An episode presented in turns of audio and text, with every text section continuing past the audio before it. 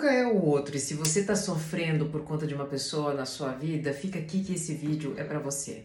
Talvez você queira pular esse vídeo porque você já está convicto, não é a pessoa assim que está me fazendo mal. Me dá uma chance, assim como a pessoa que assistiu a minha live me deu uma chance e teve a sua vida transformada. Eu nunca esqueço um dia que eu recebi uma mensagem é, privada dizendo assim: Sabe, dona Ana, assisti a sua live lá do Estado Presente do Amor e um dos princípios que a senhora estava dizendo era sobre nunca é o outro. Eu fiquei com muita raiva da senhora porque eu estava sendo, né, de alguma forma é, machucada por uma pessoa.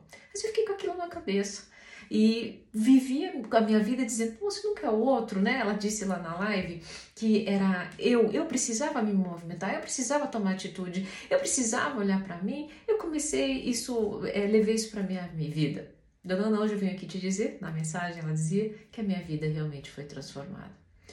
E aí você deve estar se questionando: olhe o seu poder de influência. Cuidado você dizer isso para as pessoas que são vulneráveis, que não têm capacidade emocional, né?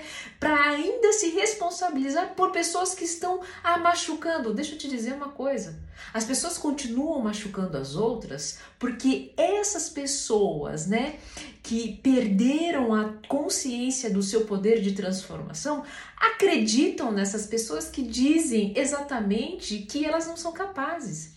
Porque elas continuam machucando, pisando, espizinhando, abusando, porque elas continuam achando que são vítimas. Quando elas né, entendem esse princípio que não é, o, não é o outro, sou eu.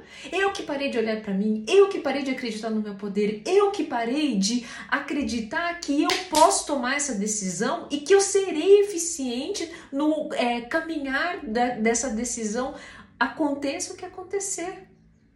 Por que, que essa mulher teve tanto resultado na vida dela?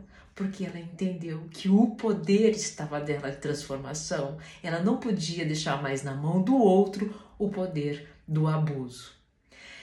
Para finalizar, deixa eu te dizer uma coisa. Se você levar esse princípio do estado presente do amor de uma forma quente no seu coração e fizer dele um mantra, você vai voltar para mim aqui exatamente como essa pessoa voltou e vai dizer muito provavelmente a mesma coisa.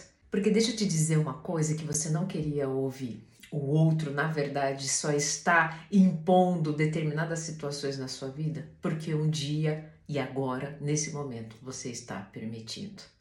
Agora, não tenha medo, você tem poder e eficiência, né, a autoeficácia para transformar essa situação.